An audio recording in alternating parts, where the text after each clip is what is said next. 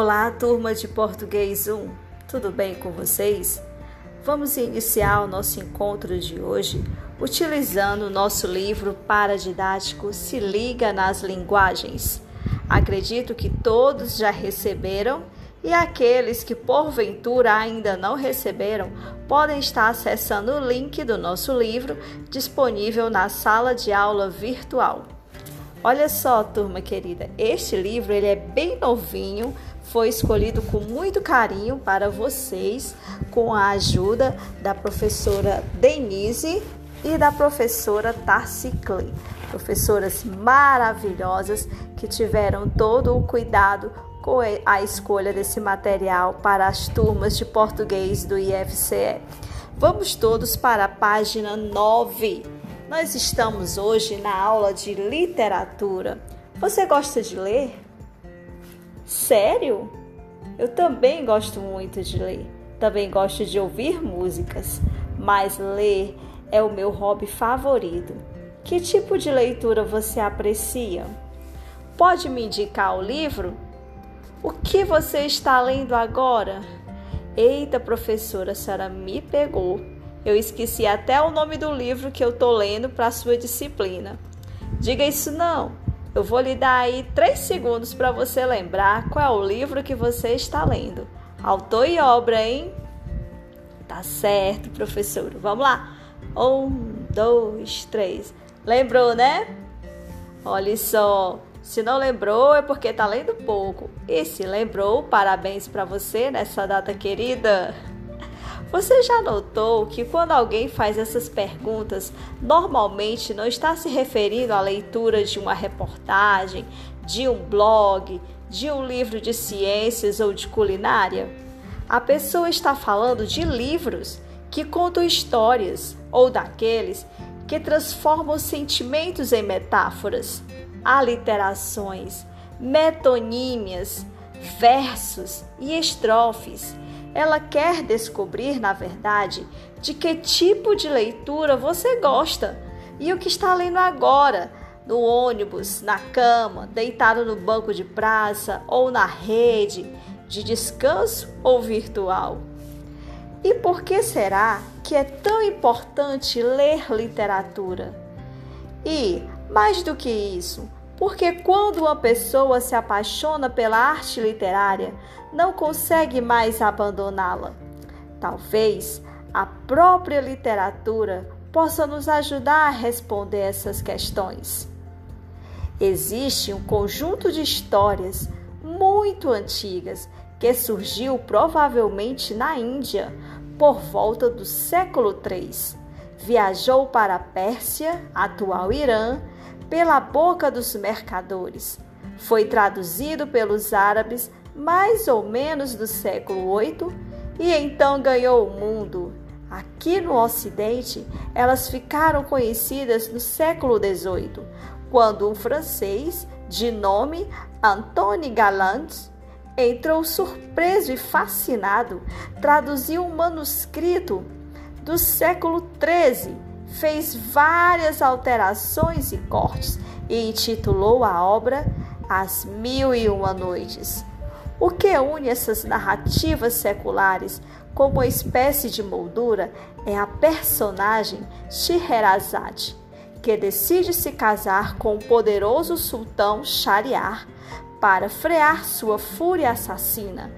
Todas as esposas anteriores do sultão haviam sido mortas por ele na primeira noite de núpcias, para que, em sua visão doentia, não tivessem a oportunidade de traí-lo. Como estratégia para impedir a continuidade dos crimes, a jovem passou a lhe contar uma história arrebatadora que interrompia na parte mais emocionante, prometendo continuar na noite seguinte.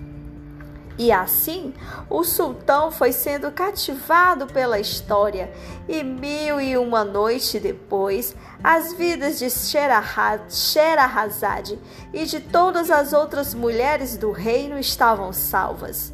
O que seduziu Shariar e continua seduzindo leitores do mundo todo até hoje? São histórias como as de Aladim e a Lâmpada Maravilhosa, de Simba o Marujo, de Alibaba e os 40 Ladrões, entre tantas outras contadas por Scheherazade e por seu povo, as quais foram transmitidas coletivamente e mais tarde ganharam suporte do papel. A primeira parte deste livro, turma, é um convite para você olhar de um jeito diferente para os livros que contam histórias ou que reúnem poemas e perceber que eles são patrimônios culturais e jamais poderão ser ignorados, subestimados ou destruídos. E não duvide, a literatura pode ser revolucionária. Vamos lá, turma, passando para a página 10 do nosso livro didático Se Liga nas Linguagens. Olha só, turma, estamos no capítulo 1 do nosso livro que trata sobre o texto literário. Lembrando que a palavra literário traz o significado de pertencer à literatura.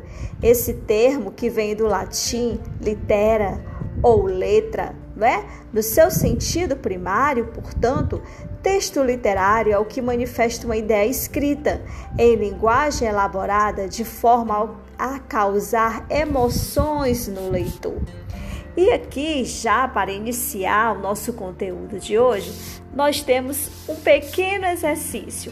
Leia a seguir o poema de José Paulo Paes e observe como o poeta traduz em palavras a necessidade que temos de guardar bons momentos. Elogio da memória. O funil da ampulheta apressa, retardando a queda da areia. Nisso imita o jogo manhoso de certos momentos que se vão embora, quanto mais queríamos que ficassem. Paz, José Paulo, Socráticas Poemas, São Paulo, Companhia das Letras 2011. E aí, turma, observe a maneira como os versos estão dispostos. Que imagens sugerem? Quem pode responder essa para nós?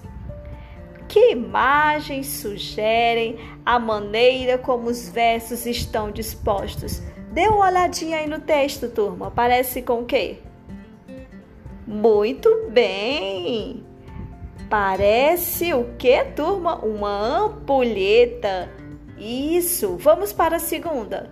Explica a relação entre a imagem sugerida e o conteúdo do poema. Ora, turma, inicialmente a gente pode observar aí a disposição dos versos com diferentes comprimentos, remetendo aí à forma da ampulheta imagem que vai se relacionar ao tema do tempo e da memória desenvolvido no poema.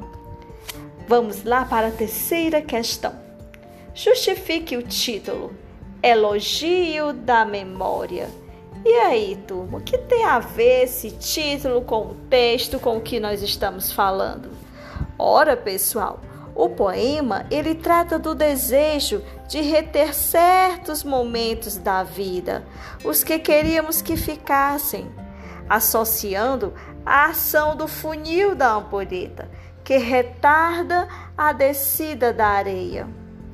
No entanto, por ser impossível e contra o fluxo do tempo, já que os momentos se vão embora, só resta registrá-los por meio da memória e é por isso que é louvada, e é por isso que devemos aproveitar o momento, aproveitar o tempo e carpe diem, pessoal.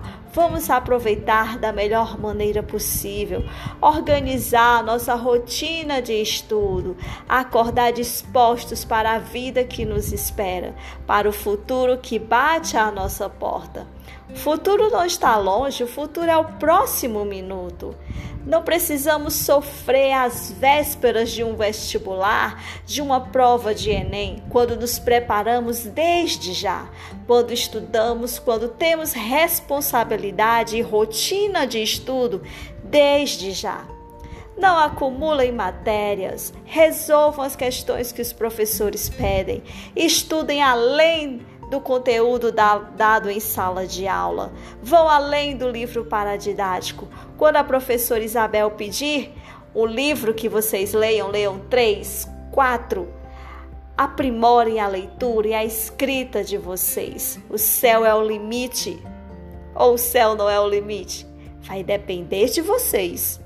Bom, turma, agora pense em um momento que tenha sido muito especial para você e que esteja em sua memória, junto com outras lembranças. Em geral, sentimentos e experiências estão guardados no arquivo da nossa mente, de forma desorganizada, confusa. Cabe à literatura, segundo o crítico literário Antônio Cândido, organizá-los, mesmo quando são complexos e difíceis de traduzir. Olha aí o que foi que o Antônio Cândido disse. A produção literária tira as palavras do nada e as dispõe como um todo articulado. A organização da palavra comunica-se ao nosso espírito e o leva primeiro a se organizar, em seguida a organizar o mundo. É o que ocorre no poema de José Paulo Paes. Nele, o poeta organizou as palavras para expressar um desejo impossível, o de eternizar os bons momentos seguindo para os movimentos literários. Denominam-se movimento literário, escola literária ou estilo de época as obras de um mesmo período histórico que possuem semelhanças entre si, embora apresentem particularidades decorrentes do estilo de cada autor. Estamos na página 10, turma. Página 10 do nosso livro Se Liga nas Linguagens. Vamos lá. Para interpretar o poema de José Paulo Paes, você examinou a linguagem do texto, observando como as palavras construíram sentidos, além do conhecimento da linguagem. Podemos nos valer de outros elementos no processo de leitura. O que, professora? O contexto histórico, social e cultural em que o texto foi concebido, o estilo do autor, Cada escritor apresenta um conjunto de marcas particulares que o tornam singular se comparado a outros autores. Qual é o outro elemento, professora? O estilo de época. Cada época, turma, apresenta um conjunto de traços comuns que a diferencia das demais. O que seria turma? esse contexto histórico e historiografia aí na página 11. Olha, turma, os textos a seguir. Ah, não, aqui ele vai falar sobre o texto 1 e o texto 2, já que a gente volta para essa parte, tá bom? O contexto histórico, ele é muito importante, principalmente, né, vocês que estão lendo o paradidático, que eu pedi para vocês fazer essa leitura maravilhosa e a gosto de vocês, entender o contexto histórico, o que estava se passando na época em que esse livro foi publicado, o que estava acontecendo no mundo, no Brasil, certo? Aqui no meu estado, o que foi que aconteceu que marcou a sociedade daquela época. É muito importante saber os aspectos históricos, é muito importante saber história. A história está na literatura, a história está na nossa vida. Nós fazemos história. Agora voltamos para a página 11, tá certo? Vamos acompanhar o nosso livro. As obras literárias, elas, não é, produzidas em determinada época, veiculam em algum grau valores ligados ao contexto histórico em que estão inseridas e estabelecem diálogos e jogos intertextuais, por exemplo, paródias com obras anteriores. Os textos a seguir foram escritos em épocas diferentes e falam de música e dança o primeiro é um fragmento do romance A Moreninha de Joaquim Manuel de Macedo, obra de 1844, que narra a história de amor entre jovens da elite carioca. O segundo é o fragmento de um poema publicado originalmente em 1998 na obra Lábia, coletânea escrita pelo baiano Wali Salomão. Compare-os e veja como cada ator tratou do tema. Então, turma, nós temos aí o texto 1 e o texto 2 para vocês fazerem a leitura e responderem lá no Google Sala de Aula, certo? No link de atividades, apenas a resposta apenas a resposta dessas seis questões. Tá OK, turma? E aí, o texto 1 ele é do Joaquim Manuel de Macedo, que vai falar um pouco, né, um trecho, um fragmento do romance A Moreninha. E eu gostaria de conversar com vocês um pouco sobre essa obra, tá certo? Ela é muito importante para a nossa literatura. Esse romance, A Moreninha, conta a história de amor entre Augusto e Dona Carolina. Dona Carolina era tal Moreninha. Tudo começa quando Augusto Leopoldo e Fabrício são convidados por Felipe para passar o feriado em Santana, na casa de sua avó. Os quatro amigos estudantes de medicina vão para a ilha passar o feriado e lá encontram Dona Ana, a anfitriã, duas amigas, a irmã de Felipe, Dona Carolina e suas primas Joana e Joaquina. Antes de partirem, Felipe havia feito uma aposta com Augusto.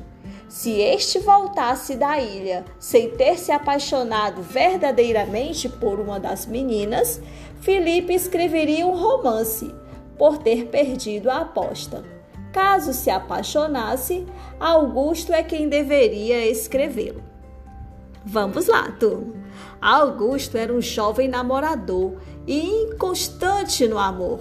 Fabrício revela a personalidade do amigo a todos no jantar, o que faz Augusto ser desprezado pelas moças, menos por Carolina. Sentindo-se sozinho, Augusto revela a Dona Ana, em uma conversa pela ilha, que sua inconstância no amor tem a ver com as desilusões amorosas que já viveu e conta um episódio que lhe aconteceu na infância. Em uma viagem com a família, Augusto apaixonou-se por uma menina com quem brincara na praia. Ele e a menina ajudaram o homem moribundo e, como forma de agradecimento, o homem deu a Augusto um botão de esmeralda envolvido numa fita branca e deu à menina o camafeu de Augusto, envolvido numa fita verde. Essa era a única lembrança que tinha da menina, pois não havia lhe perguntado nem o nome. O fim de semana termina e os jovens retornam para os estudos. Mas Augusto se vê com saudades de Carolina e retorna à ilha para encontrá-la. O pai de Augusto, achando que isso estava atrapalhando seus estudos, proíbe o filho de visitar Carolina. Depois de um tempo distantes, Augusto volta à ilha para se declarar Carolina, mas a ela, mas ela o repreende por estar quebrando a promessa feita a uma garotinha anos atrás. Augusto fica confuso e preocupado, até que Carolina mostra o seu camafeu. O mistério é desfeito e, para pagar a aposta, Augusto escreve o livro A Moreninha. Olha que história maravilhosa, turma. Tomara que alguém da sala esteja lendo este livro. É uma obra fabulosa. Joaquim Manel de Macedo, turma. Ele era um médico que nunca exerceu a profissão, pois ele se dedicou a vida toda à literatura tornou-se o autor mais lido no Brasil da sua época. A obra dele representava a classe média carioca, que habitava a corte nos meados do século XIX. Esse livro, turma, ele é muito importante o romance A Morenia é considerado o primeiro romance romântico brasileiro. Apresenta uma linguagem simples, um enredo que prende o leitor com algum suspense e um final feliz, típico dessa fase do movimento do romantismo. A obra remonta ao cenário da alta sociedade, em meados do século XIX, né, da alta sociedade carioca Joaquim Manuel de Macedo ganhou notoriedade na corte carioca, pois a obra caiu no gosto do público. Gente, o romance A Moreninha é um clássico da nossa literatura e representa a narrativa romântica com características nacionais. O romantismo, como grande parte dos movimentos literários, tinha força na Europa. A obra de Joaquim Manuel de Macedo dá os primeiros passos para o romantismo tipicamente brasileiro. Essa obra, turma, ela mostra os costumes e a organização da sociedade que se formava no século XIX no Rio de Janeiro. Os estudantes de medicina, os bailes, a tradição da festa de Santa Ana, o flerte das moças, né, a paquera. Também está presente a cultura nacional através da lenda da gruta, em que o choro de uma moça que se apaixonou por um índio e não foi correspondida se transforma na fonte que corre na gruta. Então, turma, vocês vão ver nessa obra a idealização do amor puro que nasce na infância e permanece apesar do tempo. É uma das principais características que enquadram a obra romântica. Além disso, a menção à tradição religiosa, não é? A festa de Santa Ana, o sentimentalismo caracterização da natureza através da ilha, da gruta e do mar contribuem para montar o cenário do amor romântico entre Augusto e Carolina. A linguagem da obra é simples, com a presença do popular. O narrador é onisciente em terceira pessoa. O romance se desenrola em três semanas e meia, em tempo cronológico a leitura leve, o suspense presente no decorrer do romance e o final feliz. Fizeram dessa obra, turma, uma referência que teve repercussão não só na época da sua escrita, como também é lida até os dias de hoje. Pois, turma querida do meu coração, vocês vão resolver, certo, no Google Sala de Aula, no link, né, na barra de atividades, que link o que, professora? A senhora viajou nesse romance. Foi mesmo, eu me senti a própria moreninha. Vocês vão resolver na página 12 apenas essas seis questões, tá certo, turma? Só a resposta, tá? Conto com vocês. Até as próximas emoções, turma!